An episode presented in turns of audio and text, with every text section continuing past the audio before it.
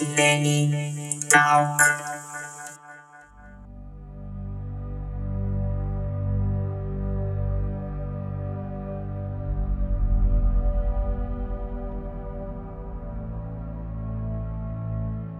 Bem-vindo ao Nene Talk Podcast. Neste episódio falarei sobre Clarice Lispector, escritora e jornalista brasileira. Clarice Lispector foi um dos maiores nomes da literatura brasileira do século XX. Com seu romance inovador e com sua linguagem altamente poética, sua obra se destacou diante dos modelos narrativos tradicionais.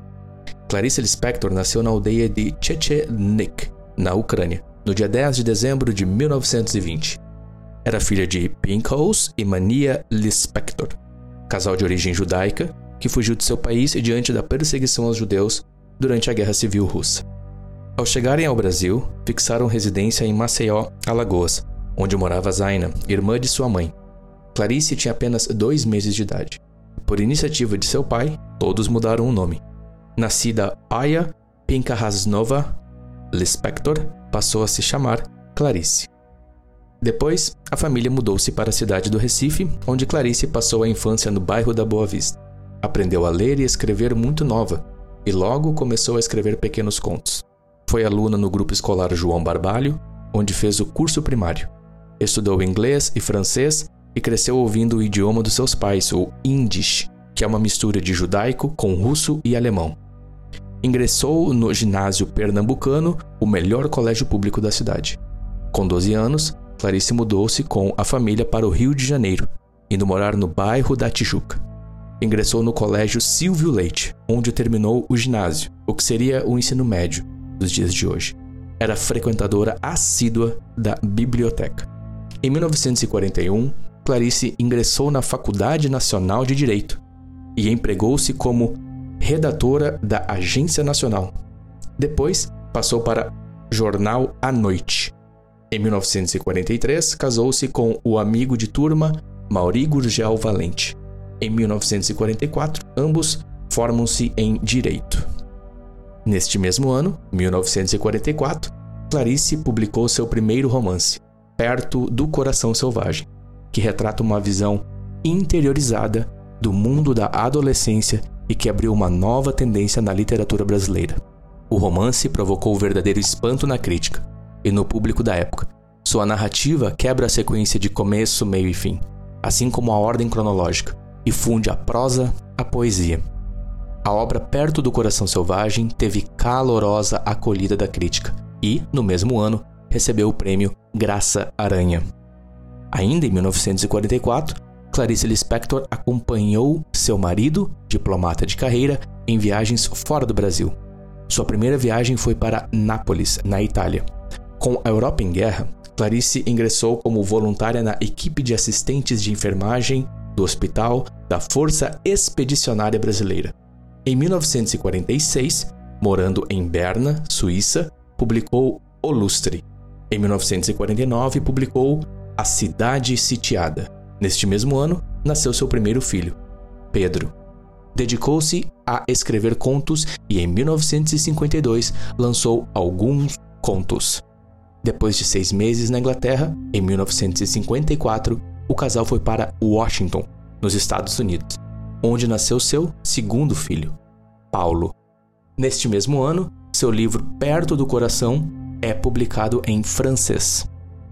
Em 1959, Clarice se separou do marido e retornou ao Rio de Janeiro, acompanhada de seus dois filhos.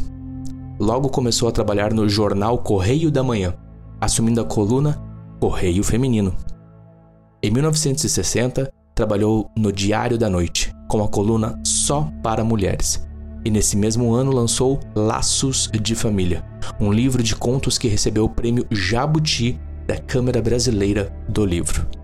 Em 1967 publicou O Mistério do Coelhinho Pensante, seu primeiro livro infantil, que recebeu o prêmio Calunga da Campanha Nacional da Criança. Neste mesmo ano, ao dormir com um cigarro aceso, Clarice Lispector sofreu várias queimaduras no corpo e na mão direita. Passou por várias cirurgias e viveu isolada, sempre escrevendo. No ano seguinte, publicou crônicas do Jornal do Brasil. Clarice passou a integrar o Conselho Consultivo do Instituto Nacional do Livro. Em 1976, pelo conjunto de sua obra, Clarice ganhou o primeiro prêmio do 10 Concurso Literário Nacional de Brasília.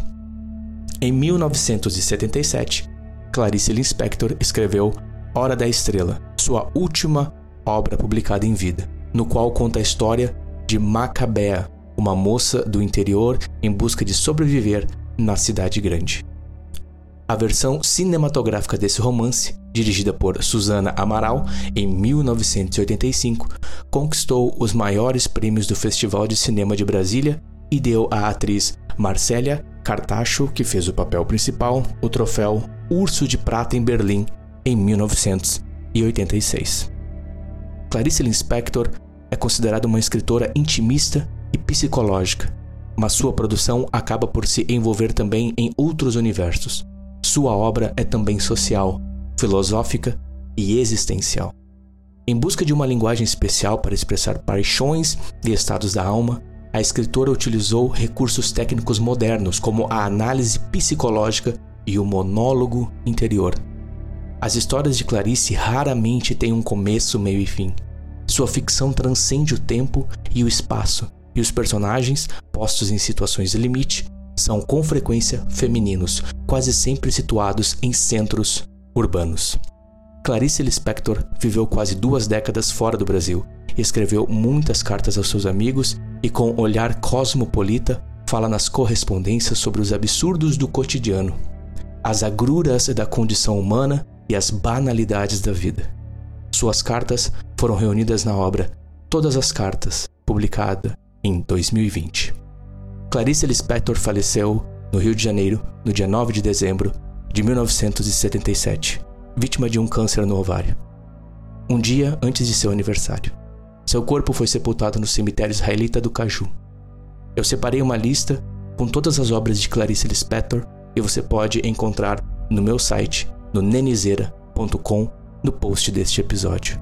E eu gostaria de encerrar com um poema chamado a Lucidez Perigosa, de Clarice Lispector. Estou sentindo uma clareza tão grande que me anula como pessoa atual e comum. É uma lucidez vazia, como explicar? Assim como um cálculo matemático perfeito, do qual, no entanto, não se precise. Estou, por assim dizer, vendo claramente o vazio, e nem entendo aquilo que entendo, pois estou infinitamente maior que eu mesma e não me alcanço. Além do que, que faço dessa lucidez? Sei também que esta minha lucidez pode se tornar o inferno humano. Já me aconteceu antes.